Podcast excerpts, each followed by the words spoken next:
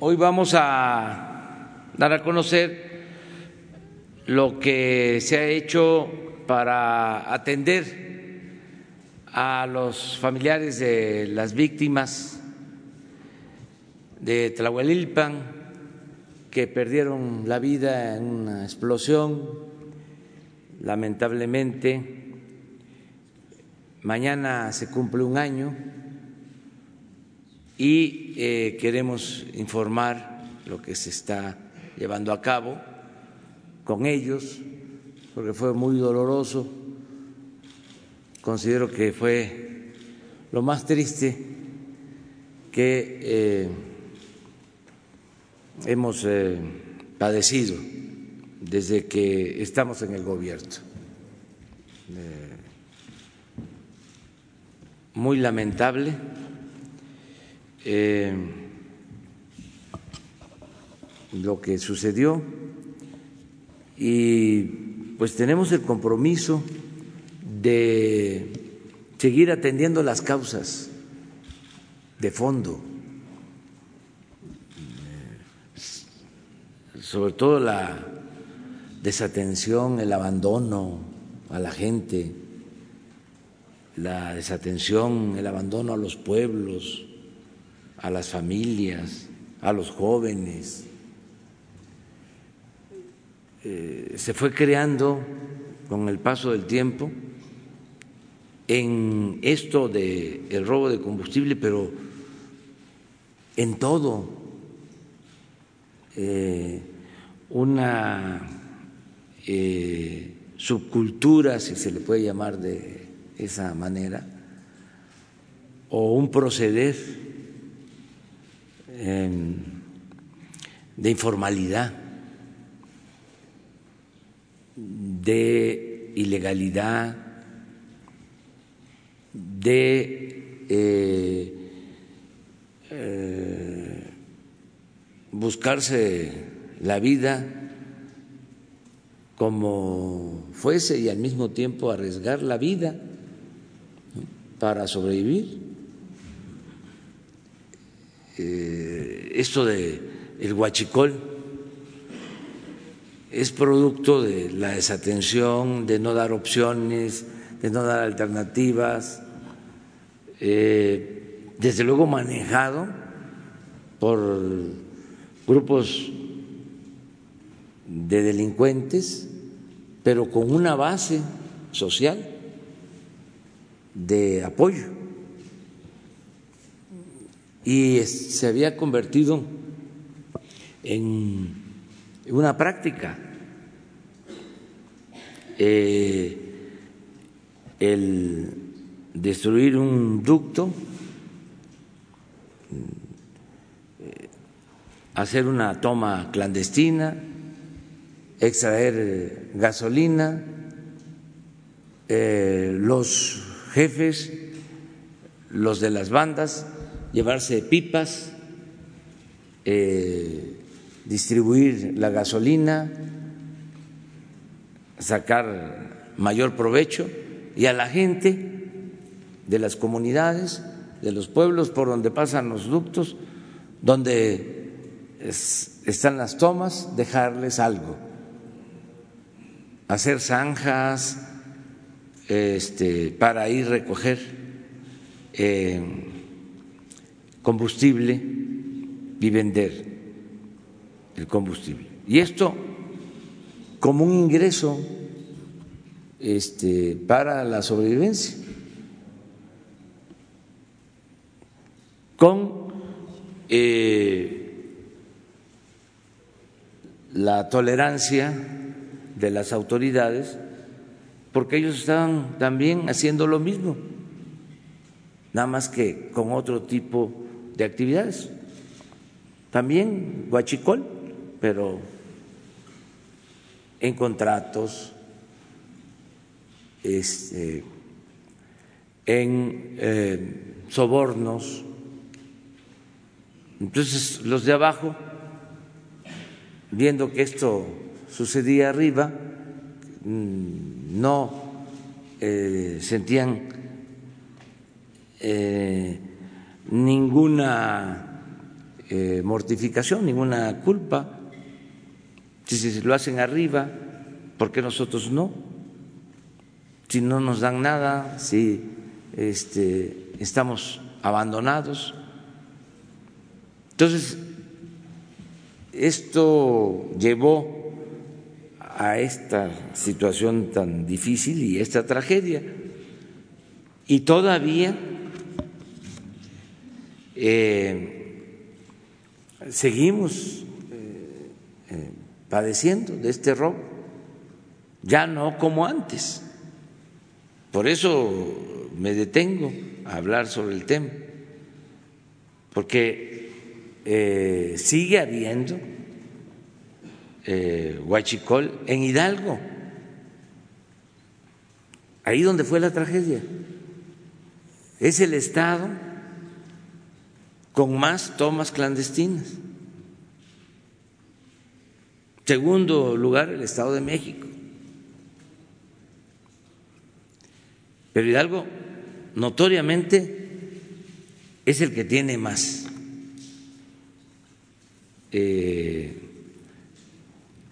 actos de robo de combustible. Entonces es un llamado a todos, a la población en general, a las comunidades que este, viven cerca de los ductos, no es lo que se roben de combustible, eh, son las vidas, es un riesgo eh, altísimo. Hemos estado enfrentando eh, fugas de gas, eh, por el robo de gas, tenemos que desalojar a poblaciones completas. Y hemos eh, actuado con eh, rapidez los trabajadores de Pemex, los técnicos que se dedican a esto de protección civil, han estado muy atentos, se han aplicado a fondo, eh, han hecho muy bien su trabajo y además hemos corrido con suerte, porque han habido casos eh, de mucha gravedad, de mucho riesgo. Entonces, es un llamado a toda la población a que eh, cuidemos este asunto y el compromiso nuestro de seguir dando opciones alternativas a los jóvenes, que no falten los apoyos, que haya trabajo. Lo hemos dicho en otras ocasiones, lo repito ahora, el que argumente que tiene que hacer estas actividades o se ve obligado a eh, actuar de esa forma porque no tiene empleo, que nos informe, tenemos nosotros manera de emplearlo. Nada más les informo, hay 900 mil jóvenes eh, en el programa Jóvenes Construyendo el Futuro, que están trabajando como aprendices. Ahora que aumentó el salario mínimo y ya es de más de 3.600 pesos mensuales, ya di la instrucción que todos los jóvenes de el programa eh, Jóvenes Construyendo el Futuro eh, van a recibir, eh, van a, tener, eh, creo que son como 170 pesos para que reciban el salario mínimo, porque ya se quedó abajo la cantidad de los 3.600 pesos. Ahora estuvimos viendo lo de migrantes, vienen en caravana migrantes, porque seguramente me lo van a preguntar, de Honduras, de El Salvador, eh, alrededor de tres mil, de 2.500 a tres mil, unos que eh, quieren entrar por Tapachula, otros por El Ceibo, Tenosique, Tabasco. Tenemos más de cuatro mil empleos ahí, en la frontera sur, disponibles. Desde luego, albergues y eh, atención médica, todo, pero trabajo en nuestro país. Se ofrece eso.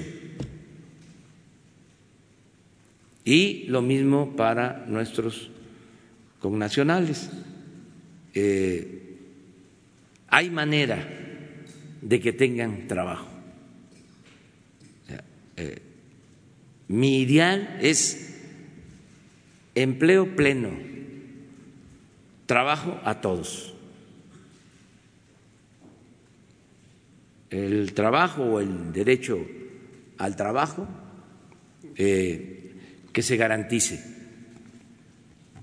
Entonces, Vamos a escuchar la exposición de Diana Álvarez, que es la subsecretaria de Gobernación, que ha estado dedicada a atender, a los familiares de eh, los que perdieron la vida en la explosión de Tlahuelilpan. Eh, también nos va a informar David León y aquí me gustaría que les explicaras de los casos de gas, este, de los más difíciles, y la técnica que se utiliza. A lo mejor tienen por ahí algún video eh, sobre lo de la técnica. Una vez expuso algo.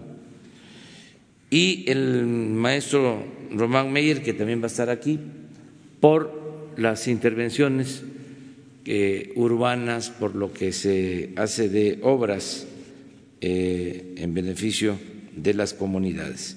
Bueno, pues le dejamos la palabra a Diana. Con su permiso, señor presidente. Muy buenos días a todas y todos. Vamos a hacer un informe anual de lo que hasta la fecha hemos estado haciendo y recordando desde luego estos trágicos sucesos del 18 de enero de 2019 en que explotó este ducto ubicado en Tlahuelilpan, Hidalgo. Eh, por encomienda presidencial se acudió a dar personalmente las condolencias a familiares de las víctimas y ofrecer apoyo humanitario por parte del Gobierno de México y de su presidente. Eh, acudí a visitar a las familias de manera personal en sus domicilios, pero también en iglesias, en escuelas y en otros espacios públicos donde nos pudimos reunir y platicar sobre esta situación.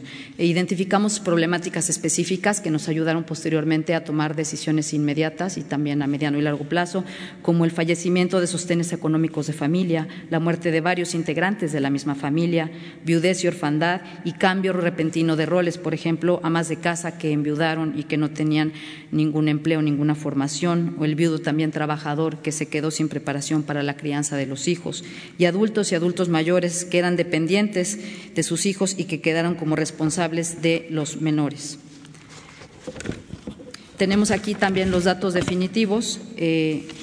69 eh, personas que fallecieron directamente en el lugar y 68 personas que estuvieron hospitalizadas y que posteriormente también fallecieron, 13 personas que estuvieron hospitalizadas y que afortunadamente fueron dadas de alta.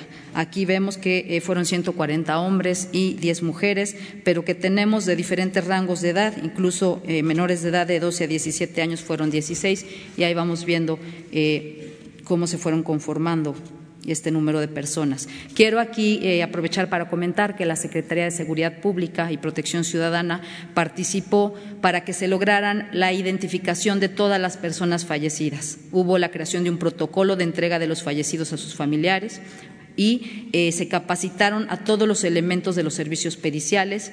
Se le apoyó a la Fiscalía en todo el proceso para identificar y entregar los cuerpos y todo esto a través de elementos del área científica, lo cual pues le da mucha tranquilidad a todos estos familiares. La que sigue.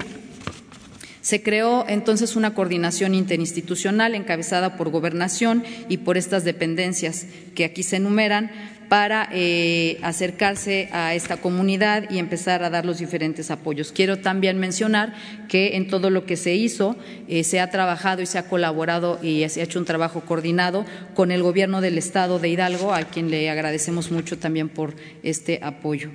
En cuanto a las acciones inmediatas, quisiera comentar que, eh, en primer lugar, se atendió para que se pudiera eh, verificar y llevar a cabo un registro de los familiares que estuvieran hospitalizados, desaparecidos o fallecidos. Hubo también apoyo terapéutico coordinado tanto con grupos religiosos, implementando centros de escucha y atención a familiares, pero también con otras instituciones. También el apoyo funerario en coordinación con el DIF nacional.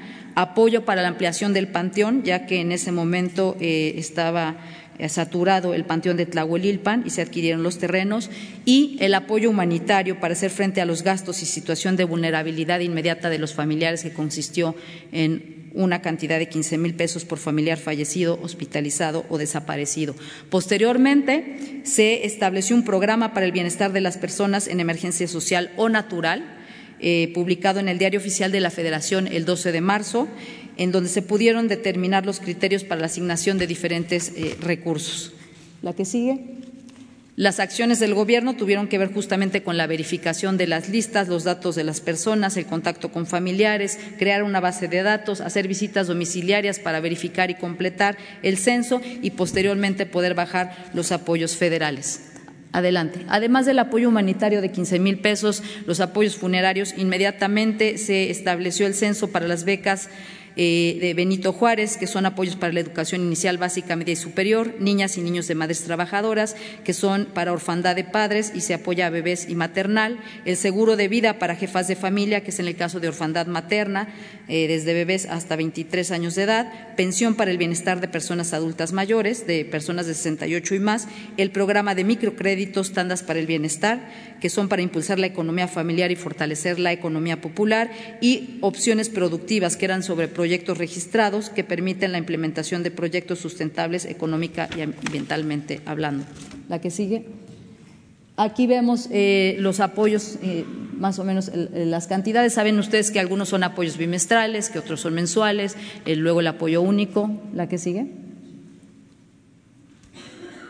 Aquí, bueno, algunas fotos de las entregas con la subsecretaria Ariadna Montiel, algunos también reuniones con los familiares, la que sigue. El 19 de marzo tuvimos una reunión con un comité de familias que acudió a Palacio Nacional, en donde surgió el primer compromiso para gestionar la compra del terreno para la construcción del memorial. Es importante mencionar también que eh, en enero inmediatamente los familiares solicitaron también que hubiera una cancelación del canal de riego que pasaba por el, lugar del siniestro, dado que ahí se encontraban todas las cenizas y los restos de sus familiares y era muy importante eh, conservarlas. Así es que con agua llevó a cabo un recorrido y posteriormente firmó un convenio también con SADER y llevaron a cabo estas obras respectivas en donde podemos ver en la siguiente lámina que se construyó un sifón y la desviación del canal, la construcción del nuevo canal de riego, lo que logró la preservación de todas estas cenizas. ¿La que sigue? En cuanto a la adquisición de terrenos destinados al memorial, eh, la Secretaría de Gobernación gestionó con el apoyo de Pemex, Indavin, desde luego el propietario del inmueble, la compra. La Fiscalía eh, pudo levantar el aseguramiento del inmueble en el sitio de la explosión. Se entregaron todos los avalúos catastrales de parte de las autoridades municipales y finalmente en octubre se logró adquirir este inmueble que se dará en comodato para uso exclusivo de este memorial y que ya estaremos iniciando eh, en breve la construcción del mismo. También se gestionó la adquisición de panteones, eh, dijimos de la emergencia de Tlahuelilpan, y actualmente se está también gestionando comprar otros dos predios de Tlaxcuapan y Teltipán, ya que también se encuentran saturados los panteones de ese municipio que es aledaño al de Tlahuelilpan. La que sigue. Hubo una reunión con familiares también a mediados del año para hacer una evaluación de cómo eh, iba todo este apoyo, de qué requerían, eh, de si había alguna inquietud de parte de ellos. Hicimos una encuesta también a 67 familiares que estuvieron ahí para verificar cómo iba la entrega de, programas y quedamos que habría reuniones periódicas.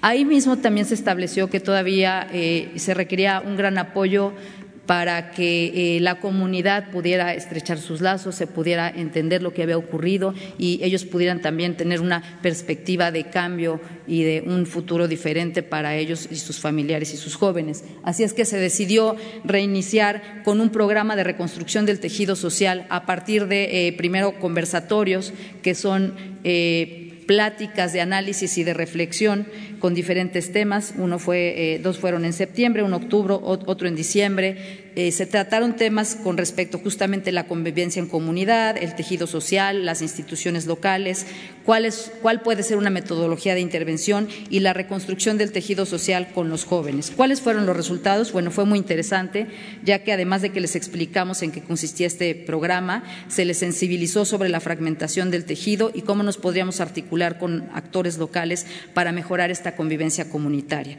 Ellos expresaron, que también fue eh, muy importante, el trauma por la explosión y los efectos en el municipio, así como el peso del estigma que recae sobre afectados, familias y municipio. Se identificó y reflexionó sobre cómo estas dinámicas de fragmentación pueden eh, irse eh, superando a través de ejercicios de articulación con actores locales y que pueda haber realmente incidencia a través de acciones específicas a nivel de familia, barrio, escuela, trabajo e iglesias. La que sigue. Asimismo, eh, ellos manifestaron el abandono histórico por parte de autoridades asociado tanto a luchas políticas como sociales y eh, lograron ellos recuperar en la memoria también eh, la capacidad de participación y solidaridad comunitaria a través de lo que ellos llaman las faenas, que, a través de las cuales construyen y rehabilitan espacios públicos de su comunidad.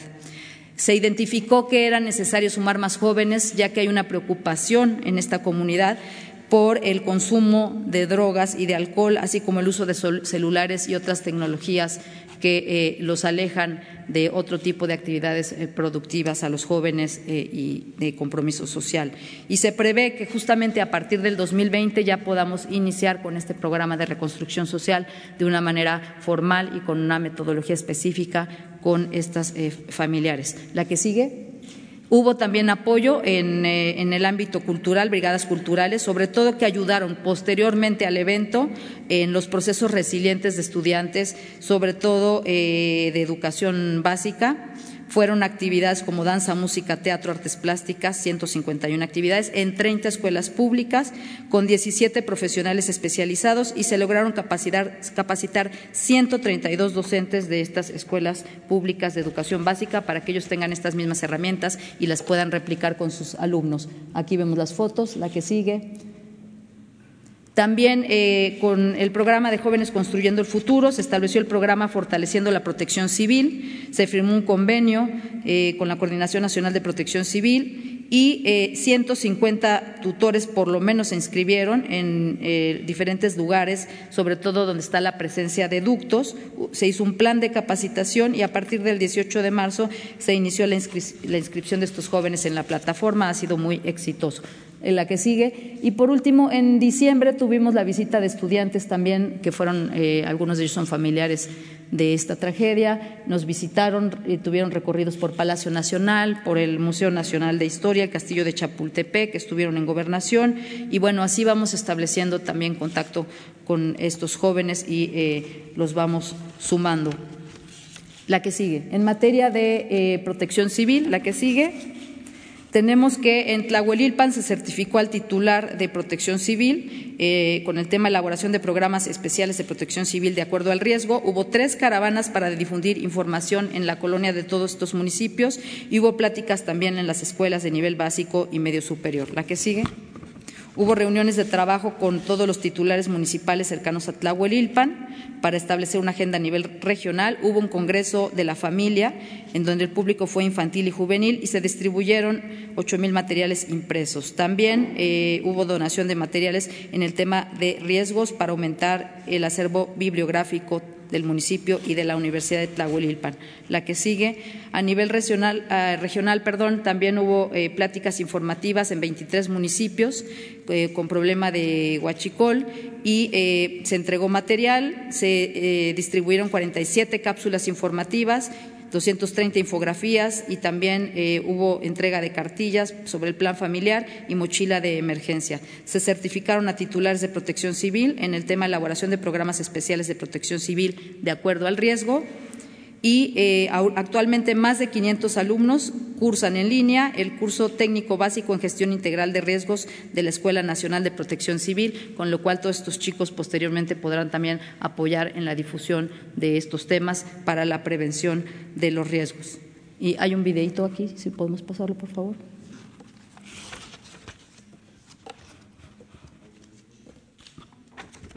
Si no, eh, pues está, si no continúa.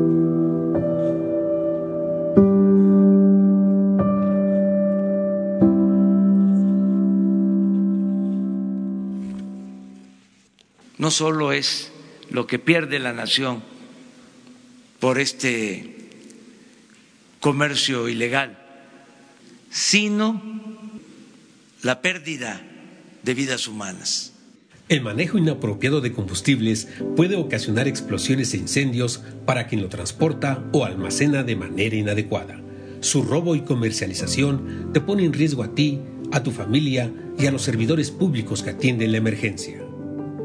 Tú puedes ayudar a combatir al huachicol y a construir una nueva historia.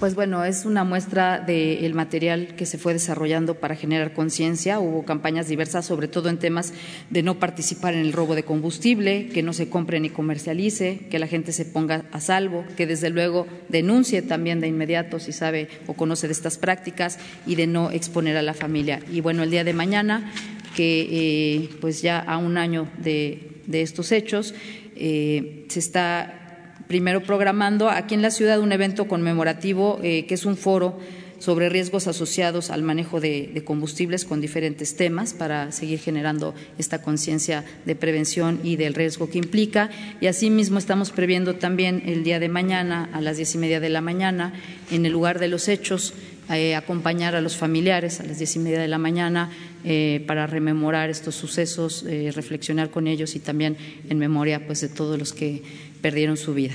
Así que este es el informe. Desde luego, como comentó el presidente, vamos a seguir acompañándolos, vamos a seguir de la mano, vamos a seguir reconstruyendo ese tejido social y estableciendo cuáles, qué otras perspectivas podemos abordar escuchando sobre todo ellos qué es lo que necesitan, cómo se sienten y cómo creen que esto puede ser superado y transformado a eh, una mejor forma de vida con una mayor justicia social y desde luego con paz. Muchas gracias. Gracias, señor presidente.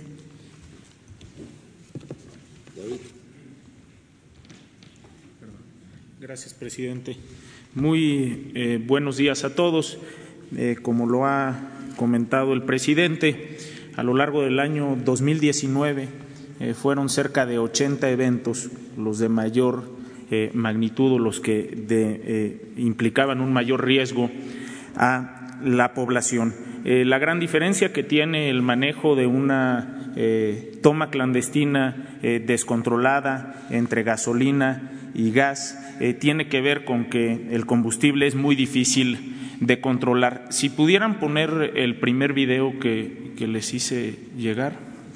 Esa es eh, una fuga de gas LP en el eh, municipio de Nextlalpan, Estado de México. Esas son las primeras horas del día. Esa nube que se ve es, es gas LP, es decir, eh, tuvimos en un recorrido de la Sedena, es un evento del año eh, pasado, del mes de agosto, ubican la, la, toma clandestina descontrolada, eh, por supuesto, de inmediato corre todo el protocolo de protección civil en el cual participan, como ustedes saben, el gobierno municipal, el gobierno estatal y el gobierno de México. El gas LP viene dentro del ducto. Este es un ducto que corre desde eh, Reforma Chiapas hasta Zapotlanejo, Jalisco, es el eh, Cactus Guadalajara. El ducto eh, trae gas LP a alta presión, dentro del ducto es líquido, en el momento que se libera, que hay una toma clandestina, baja la presión y se convierte en gas y se multiplica cientos de veces al salir. Con la salida del sol, el gas se disipa de manera rápida pero en temperaturas frías y en ausencia de luz solar eh, se precipita al piso y se vuelve muy complicado que nosotros podamos controlarlo, como sucedería con una toma eh, de gasolina, de un combustible líquido, donde podemos hacer tal vez una zanja, desviar y con un Bactor ir tomando el combustible y recuperarlo. En este caso tenemos que usar eh, brisa con las pipas de los bomberos municipales, estatales y del gobierno federal para abrir una brecha o, acorralar el gas y que las familias puedan hacer una evacuación. Es importante comentar también que el gas LP sale a muy bajas temperaturas, lo que congela el terreno y es muy difícil para los compañeros de petróleos mexicanos que hacen un trabajo extraordinario el poder eh, ubicar el punto de fuga porque el terreno se congela y tenemos que romper ese terreno con maquinaria, por supuesto, sin provocar una chispa. Algo que a estos grupos delincuenciales les lleva unas horas, ese proceso para nosotros dura algunos días. El eh, protocolo marca que en cuanto se ubica eh, la fuga, ya sea por una denuncia o por, repito, un recorrido de las Fuerzas Armadas, por supuesto, hacemos un cerco de seguridad, hacemos una evacuación y comienza un proceso de ubicación del punto de fuga en el ducto y de reparación. Ese proceso en el punto eh, del gas es complicado porque vamos corriendo contra el tiempo. ¿Podrían poner el siguiente video, por favor, el segundo que les pasé? Este, sin, que le pongan play todavía, es también un, eh, esto es en, en, Acajete, en el estado de Puebla, también es gas LP. Nosotros comenzamos a trabajar en la mañana a ubicar el punto de fuga, se cierran de inmediato válvulas en el ducto, adelante y atrás, siempre queda un remanente de combustible dentro del ducto que es el que se está disipando, es el que ven ustedes que se está disipando. Las válvulas no están cerca una de otras, hay kilómetros entre ellas. Es como cuando cerramos la llave del jardín de nuestra manguera, siempre queda agua dentro, aunque ya no hay, eh, está abierta la llave. Eso mismo sucede en el ducto. Cuando comenzamos a trabajar en el día, el gas se disipa, pero si se viene la noche, baja la temperatura, no hay luz solar, no podemos controlar ese gas, entonces tenemos que de manera controlada prenderle fuego a esa toma clandestina, garantizando por supuesto que no exista población cerca y justamente para que el gas remanente se esté quemando y no ponga en riesgo a la población que se encuentra cercana. Todo esto pone en riesgo, por supuesto, a las familias mexicanas, pero también a una serie de servidores públicos extraordinarios que trabajan en esto, soldados, marinos, guardias nacionales, bomberos municipales, y no se diga a los compañeros de petróleos mexicanos que hacen la labor directamente en el ducto. Si quiere ponerle play, por favor.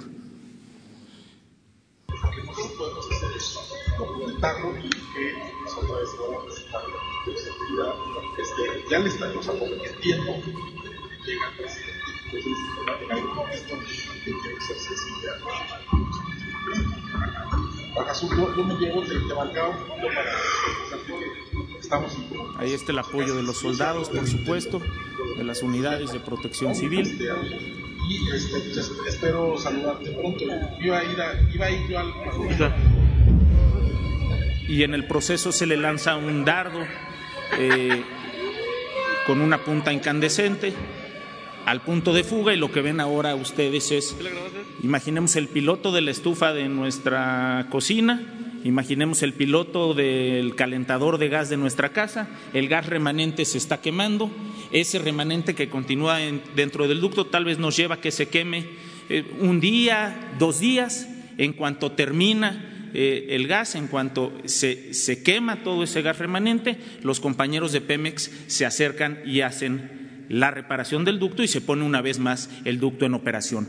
Cuando tenemos una mayor fortuna en el manejo de este tipo de tomas, de inmediato se logra ubicar el punto de fuga en esa nube de gas que ustedes ven y los compañeros de Pemex la cierran sin tener que hacer este procedimiento. Pero esta es nuestra última salida para evitar que llegue la noche, el gas corra entre las colonias y las familias se puedan ver afectadas. Subrayar solamente, si me lo permite, presidente, la recomendación no participar de este tipo de prácticas no comprar ni vender combustible robado, hacer una denuncia eh, de inmediato y de inmediato también ponernos a salvo. Debo reconocer que las eh, familias han eh, confiado en sus autoridades en este tipo de hechos para hacer evacuaciones de inmediato y colaborar con soldados, marinos, guardias, bomberos para hacer esos procesos de manera lo más rápida y cuidadosa posible. Muchas gracias, presidente.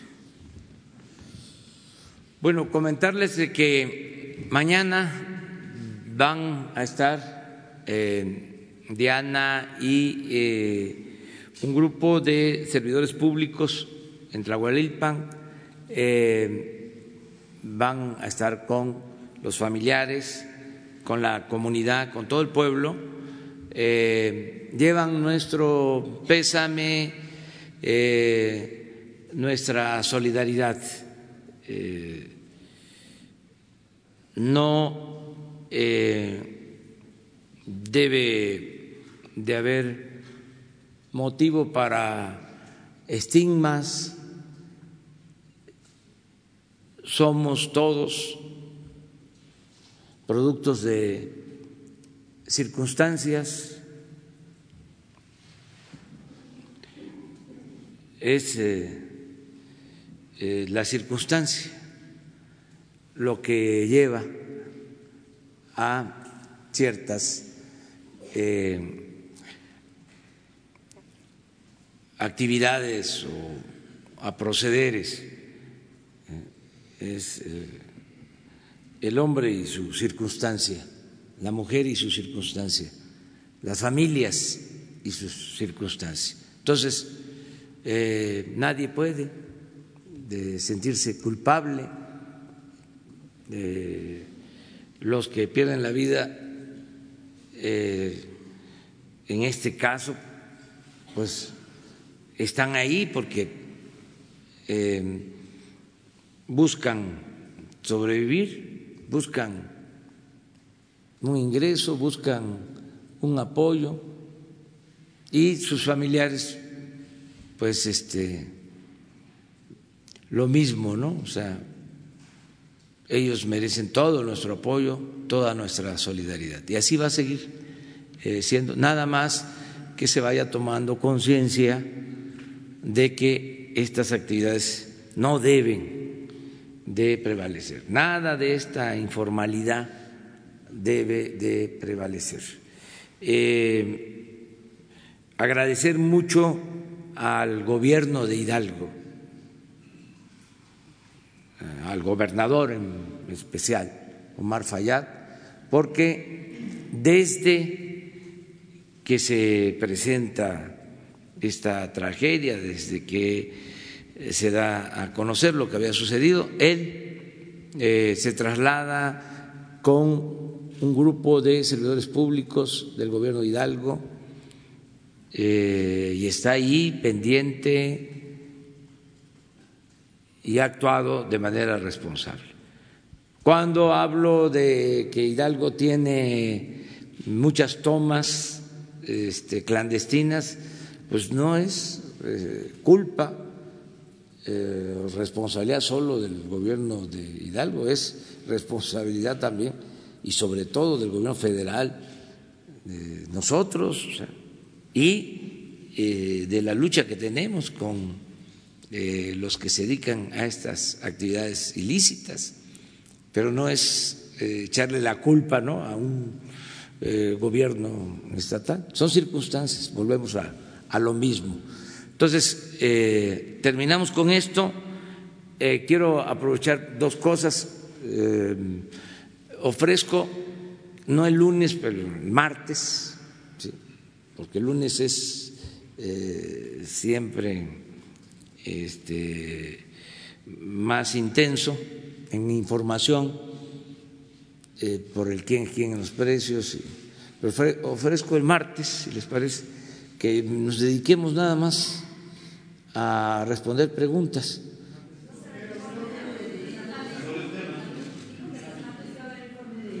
Ah, viene también, pues, pues entonces va a ser el miércoles.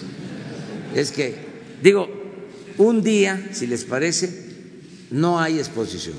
Son puras preguntas y respuestas. Sí, puede ser, si, lo dejamos así. Porque no me gusta dejar cosas pendientes. la verdad, quisiera yo responder todo, pero también eh, tenemos este escaso tiempo.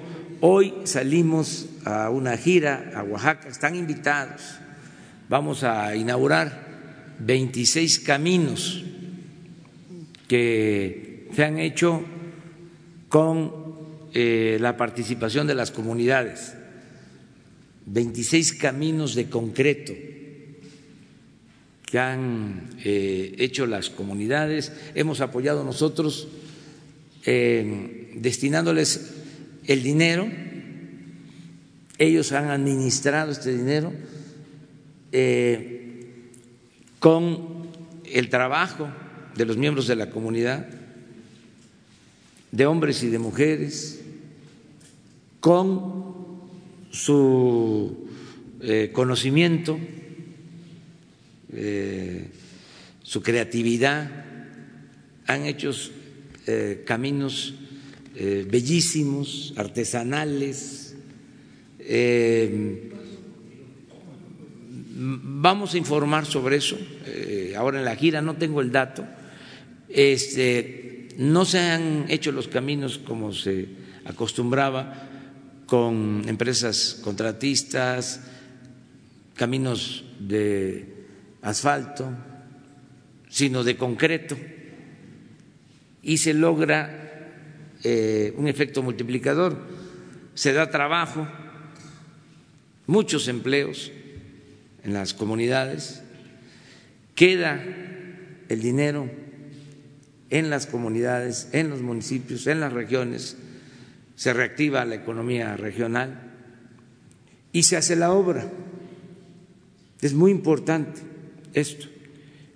Eh, y ya de los más de 100 frentes que abrimos en Oaxaca, eh, ya hay 26 caminos terminados, a eso vamos, vamos a la Mixteca y eh, también a comunidades zapotecas, vamos a inaugurar estos caminos. Entonces me tengo que ir a las ocho y media, pero todavía tengo que este, tomarme mi café con pan. Entonces, este, aprovecho para darles otra información. Sí va a haber oportunidad para preguntas. Decirles que ya estamos viendo eh, opciones para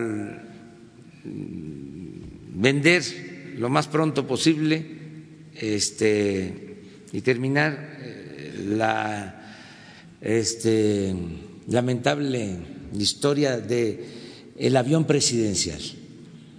Ayer dediqué eh, casi todo el día a eso.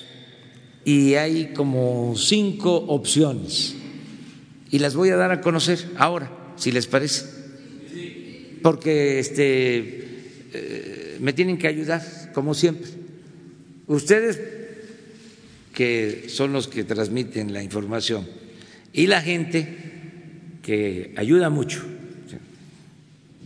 tenemos que informar. Bueno, una opción es, como se dijo el día que se presentó el informe, es que haya un comprador, un solo comprador, lo que se inició desde hace un año, con el acompañamiento de eh, la ONU.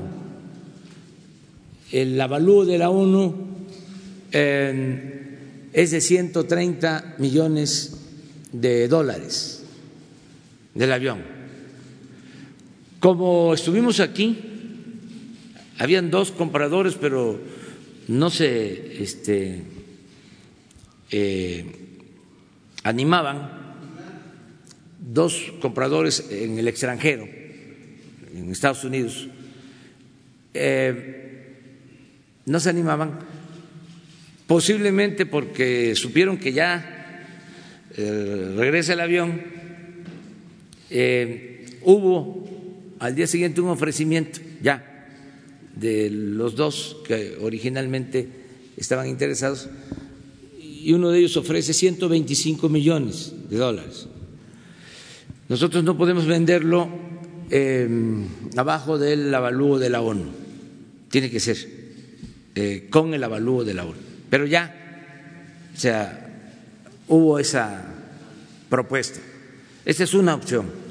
La segunda opción es que ya formalmente se le dio a conocer al gobierno de Estados Unidos Em, que estamos nosotros eh, solicitando eh, que se lleve a cabo un intercambio, que se entregue el avión a cambio de que nos eh, den el equivalente en dinero en equipos médicos, ambulancias, tomógrafos, equipos de rayos X, todo lo que necesitamos en hospitales. ¿Qué serían los eh, mínimo los 130 millones de dólares para eh, los hospitales públicos? Esa sería la segunda. La tercera es eh, la venta a empresas en 12 partes, empresas nacionales. En esto se avanzó, hay ya dos este, ofrecimientos. O sea, em, corresponde como a 11 millones de dólares por empresa Em,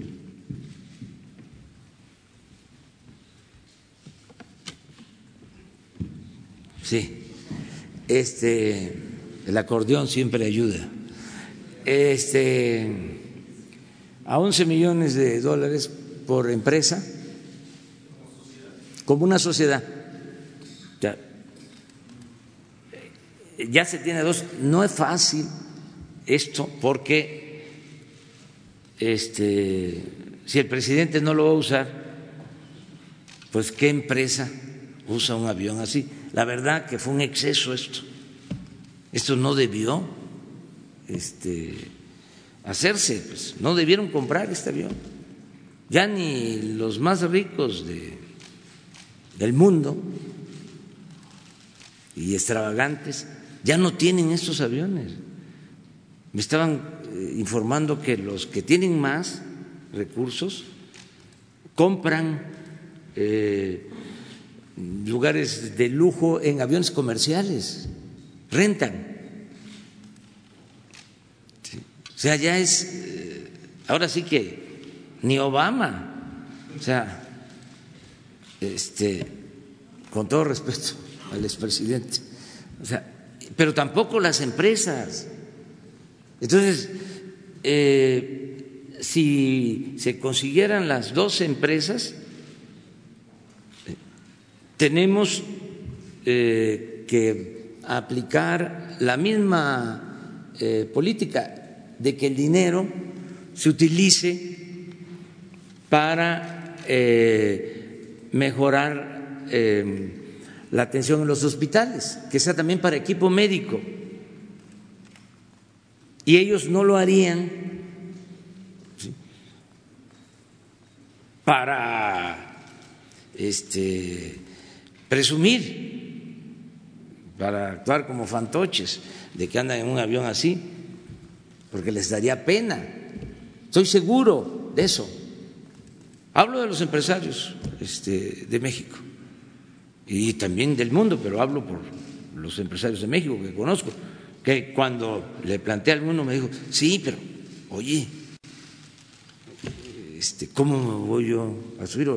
digo, pues para los eh, ejecutivos como premio por su desempeño, o sea, eh, y que ayuden ¿no? a que eh, se repare el daño, que nos ayuden a reparar el daño. Entonces, hay esa tercera opción. La cuarta opción es que eh, se rente por hora,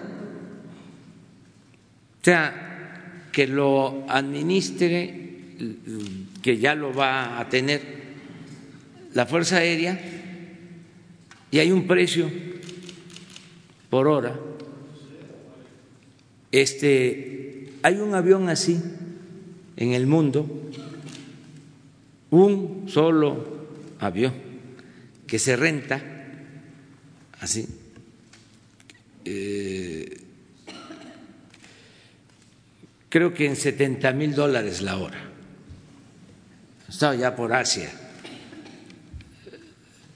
Aquí se buscaría pues que no fuese tanto la renta, pero que sí este, se rentara a quienes este, quisieran usarlo para cualquier actividad.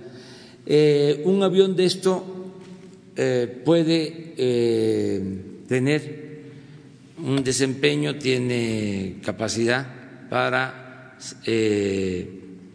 800 horas al año, cuidándolo, es decir, con el mantenimiento que necesita.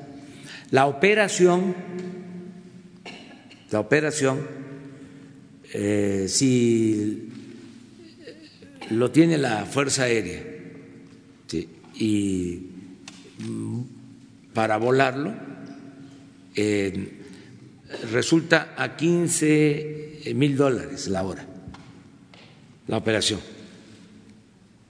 15 mil dólares la hora. Eh, eso es el costo, pero ahí habría que agregar eh, pues el pago que se tiene que ir haciendo por el deterioro del avión o por tener el avión. Eso los eh, economistas, los técnicos los financieros tendrían que decir cuánto por hora. Ese es el qué punto llevamos? Cuatro. Ah, y el quinto es una rifa.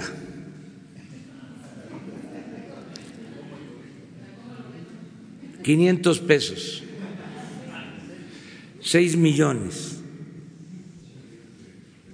de cachitos la Lotería Nacional. La Lotería Nacional, eh, a ver, lo explico. Estamos hablando de opciones, ¿eh? O sea, yo estoy transmitiendo información, la gente va a decidir qué es lo mejor, ¿sí? O qué resulta. Claro que si hoy si el comprador este que da 125 dice, bueno, doy los 130, vámonos. O eh, que responde el gobierno de Estados Unidos, o sea, es lo que tengamos más pronto como opción. Caso de la lotería serían seis, mil, seis millones de números de cachitos, ¿sí? para que se entienda, eh, 500 pesos son tres mil millones.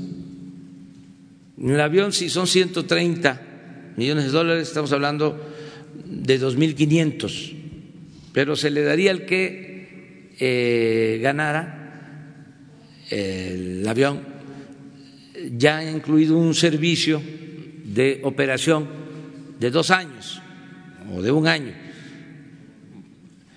Em, esto es vender los números. También nos tendrían que ayudar a vender. Empresarios que nos ayuden, si quieren, por ejemplo, comprar para sus trabajadores y la gente que quiera. Eh, tendríamos que definir nada más algunas reglas como condición, porque aun cuando eh, alguien se saque el avión, pues sería muy lamentable que lo malbaratara, ¿no? Porque este, eh, como eh, norma le tendríamos que poner de que eh, si lo vende, que cuando menos sea a precio de avalúo, por él mismo, pues. Pero es que estamos hablando de un avión si lo va a este, rentar, tiene que tener una empresa que se lo administre. Ciertas cosas que tendrían que resolverse. Pues son las opciones que tenemos, las opciones. Yo estoy seguro que la gente nos va a ayudar, todos.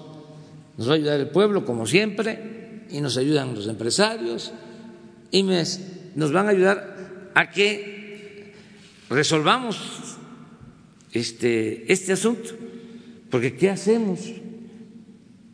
A ver, ¿por qué no ponen de nuevo las fotos? estaba yo escuchando a unos este, este, legisladores que decían que por qué no habíamos vendido. Pues no son tamalitos de chipilín. Mire, mire la alcoba esa. Yo les diría, oye, ¿por qué lo compraron?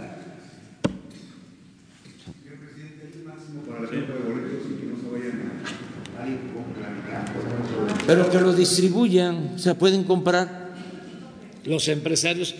este, a sus trabajadores y mucha gente con vendedores de lotería, como son los sorteos, ¿sí? Este, que quiera comprar, compra su boleto. Y ayuda, ayuda, porque ah, también el dinero sería para equipos médicos, para lo mismo. Pero miren esto. ¿Ya se sabe cuándo va a llegar el avión a México?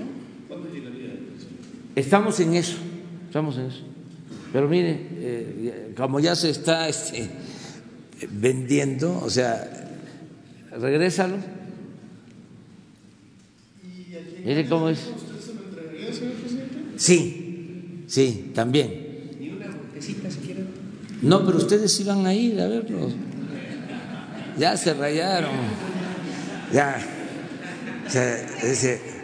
digo, cuando llegue, este, van.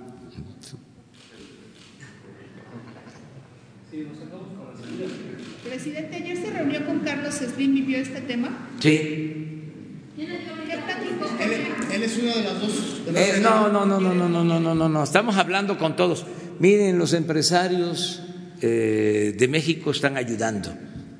Así, quiero que quede claro. Quiero ser eh, categórico. Y muchos de estos planteamientos, de estas ideas, de cómo hacerle, este, están surgiendo de ellos, de gente que estoy consultando. Ayer estuve, a ver, ¿Qué se hace? Pues eh, me reuní con Antonio del Valle, me reuní con Carlos Salazar, me he reunido con eh, varios, este, todos ayudan, todos están. Digo, no es que solo el tema sea el avión, hay otras cosas o sea, que estamos tratando, pero aprovecho, pues decir, a ver, este, ayuda, ¿cómo le hacemos? y están en muy buen plan. Entonces, todas estas opciones, y de ellos ha salido, o sea, bueno, sí ayudamos, sí, pero bueno, si usted está eh, actuando con austeridad y eso es eh, el distintivo del gobierno, ¿cómo nosotros nos vamos a subir? a un avión. Eh, ellos son muy respetuosos, no critican a quienes tomaron esta decisión, también lo aclaro, este, pero sí es un asunto interesante, o sea, porque em, es una concepción faraónica, o sea, ¿cómo compraron esto? O sea, este. Esto lo lo compraron, eh, este, ya lo dije, lo compró el. Sí, sí, pero el que estaba, este, era el presidente Calderón.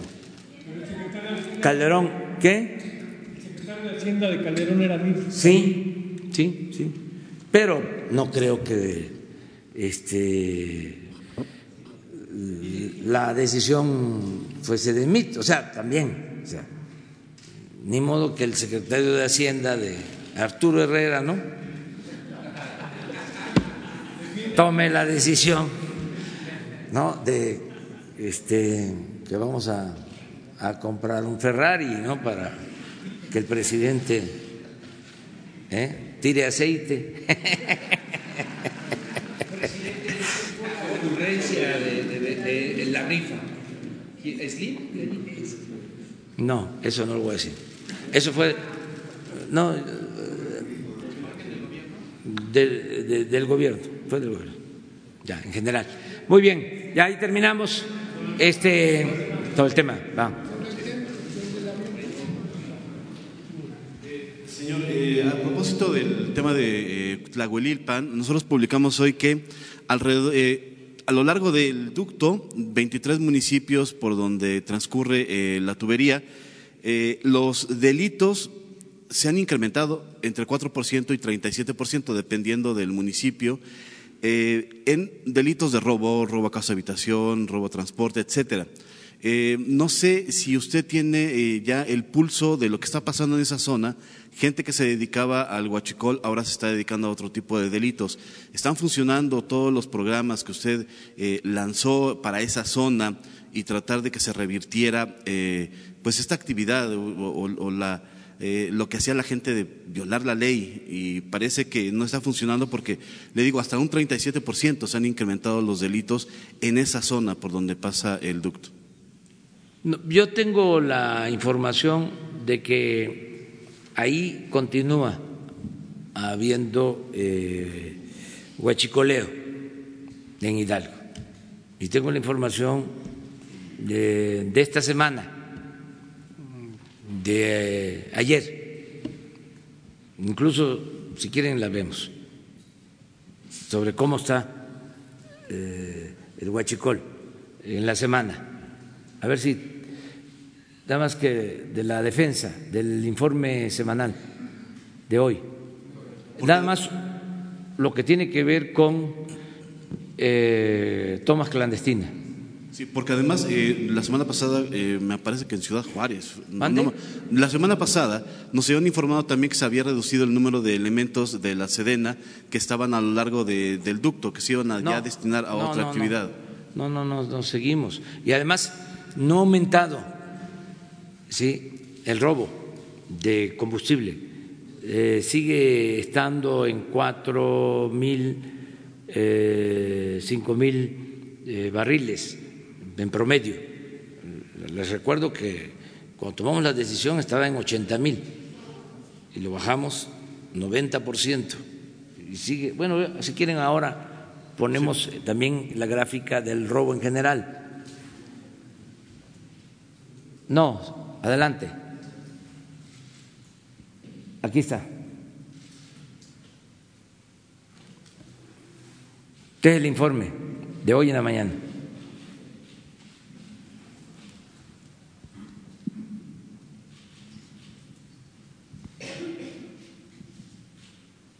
Busquen Hidalgo, aquí está. 57. Estado de México 22. Así está. Ese es el, el, informe de la Secretaría de la Defensa y de Marina, que están actuando de manera conjunta en este caso. El resto de los delitos, eh, señor presidente, se ha incrementado también, es lo que nosotros no, hemos detectado. No y tengo ¿Han funcionado la... los programas que usted eh, pidió que se reforzaran en esa región? Sí, estamos reforzando el programa, pero no, no es este, eh, notorio. Este, lo que nos preocupa en el tema de seguridad es eh, Guanajuato, que se nos este, elevó mucho el número de homicidios. Eh, sí, eh, ¿quieren ver lo de Guanajuato? a ver, de, esta es la semana, mira. Ya Guanajuato trae el 21% de los homicidios.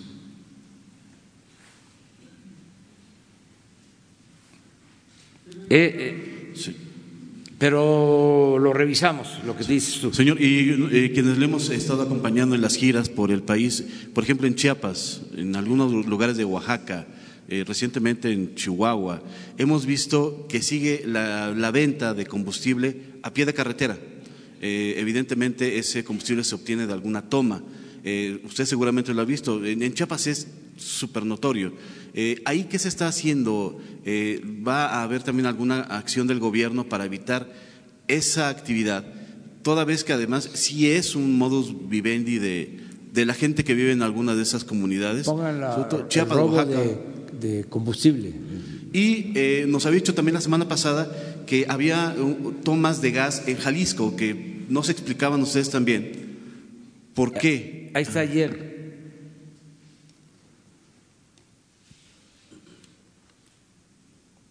Así estamos. O sea, sí hay, pero no lo que había antes. Miren, ya es hora de salir. Este. Y la cara. Y pero, pero sigue habiendo, estamos hablando de seis mil barriles.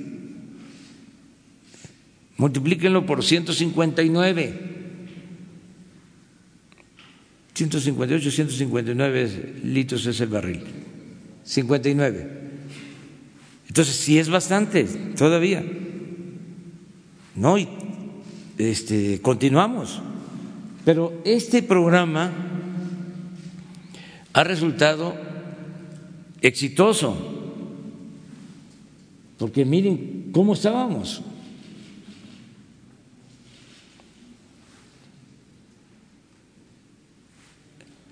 Estamos hablando de un ahorro en el año de 50 mil millones de pesos. Pero no es que ya este, vamos a dejar de atenderlo. Tan es así que diario lo estamos viendo y se está actuando.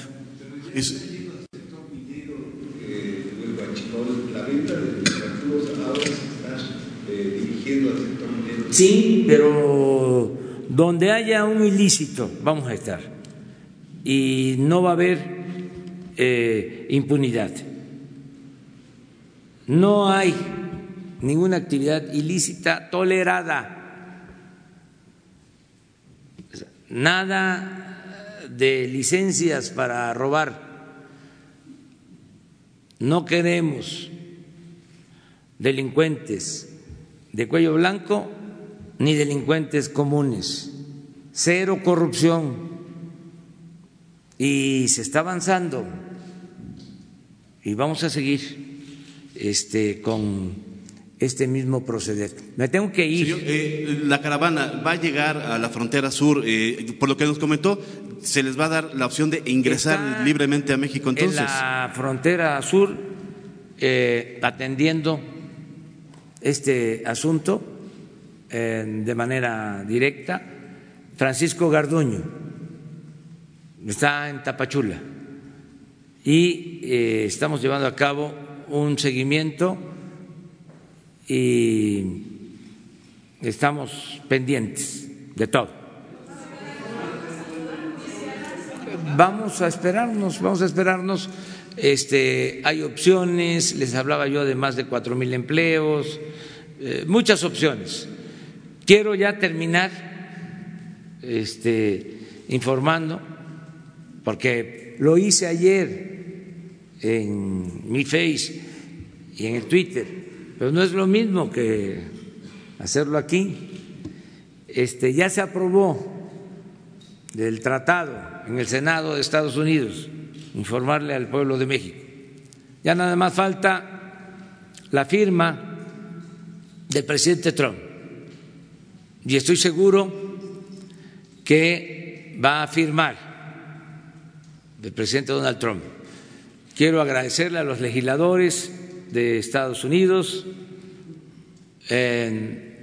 los de la Cámara de Representantes, diputados, a los senadores por confiar en esta opción de comercio libre entre las tres naciones y eh, también agradecerles por confiar en México. Y extiendo este agradecimiento al presidente Donald Trump porque eh, ayudó mm, a que se llevara a cabo este acuerdo, que considero eh, es benéfico para Canadá, para Estados Unidos y para nuestro país. Esto nos da este, mucha eh, certidumbre, eh, genera mucha confianza. Eh, hay condiciones ahora inmejorables para que se invierta en México, para que se instalen empresas, para que se generen empleos, para que mejoren los salarios de los trabajadores en México y para que haya bienestar en nuestro país. Entonces, eh, es un acontecimiento, es algo muy importante lo de ayer y nada más vamos a esperar la firma. Estoy seguro que el presidente Trump va a apoyar porque lo ha venido haciendo. Eh, no se hubiese avanzado sin eh, la voluntad eh, manifiesta del presidente de Estados Unidos. ¿Le manda algún mensaje al presidente Trump el juicio que enfrenta ahora en el Senado de Estados Unidos? Pues ese es un asunto interno que se va a seguir em, desahogando en Estados Unidos. Yo no puedo ni debo meterme en este asunto. Sí, agradecerle este, por su apoyo, por su trato respetuoso a México y en lo personal por eh, tener un trato respetuoso con el presidente de México. También, ah, también este, agradecer a los que participaron en toda esta negociación, eh, no dejar eh, de reconocer a los que participaron en la negociación en el gobierno anterior, porque esto no inició en este gobierno. Nosotros nos eh, correspondió una etapa, ¿sí? a lo mejor la etapa más complicada, eh, pero eh, participaron también servidores públicos del gobierno anterior y eh, de este gobierno de manera muy destacada Marcelo Ebrat, secretario de Relaciones Exteriores, Jesús Seade, que jugó un papel fundamental, la secretaria de Economía, Graciela Márquez, la embajadora de México en Estados Unidos, eh, Marta Bárcena, en fin, todos los que participaron. Falta eh, Canadá, ya hablé con el primer ministro de Canadá, eh, Trudeau, he hablado con él, ellos están este, también apoyando, tienen una situación especial en el Parlamento, por eso va a llevar un poco de tiempo la aprobación en Canadá, pero es un asunto de procedimiento eh, legislativo parlamentario, de práctica parlamentaria. No hay eh, oposición en Canadá eh, o no es este, significativa la oposición al tratado en Canadá, de modo que se va a aprobar. Ahí es donde va a llevar un poco más de tiempo por eh, sus eh, procedimientos parlamentarios. Pero ya, lo de ayer fue muy importante en cuanto a tratados comerciales. Eh, este tratado es el segundo más votado por el Congreso estadounidense, el segundo más votado en los últimos tiempos. Eh, el primero fue un tratado comercial con Israel y este es el segundo tratado con más votos de legisladores a favor. Entonces, esto demuestra que hay eh, mucha esperanza en mantener la relación de cooperación en los tres países y eh, de manera especial mantener una buena relación de eh, México con Estados Unidos. Están muy contentos, muy contentos los empresarios mexicanos. Eh, porque eh, se resuelven problemas arancelarios. Eh, estuve hablando con empresarios del acero mexicanos que eh, ahora se benefician porque no van a tener esos obstáculos de aranceles en sus exportaciones a Estados Unidos y así en general. O sea, fue un buen acuerdo. Bueno, ahora sí, me voy. Adiós, adiós. Nos vemos. Los que quieran, los que quieren este, eh, asistir a Oaxaca están invitados. Si no, nos vemos acá el lunes.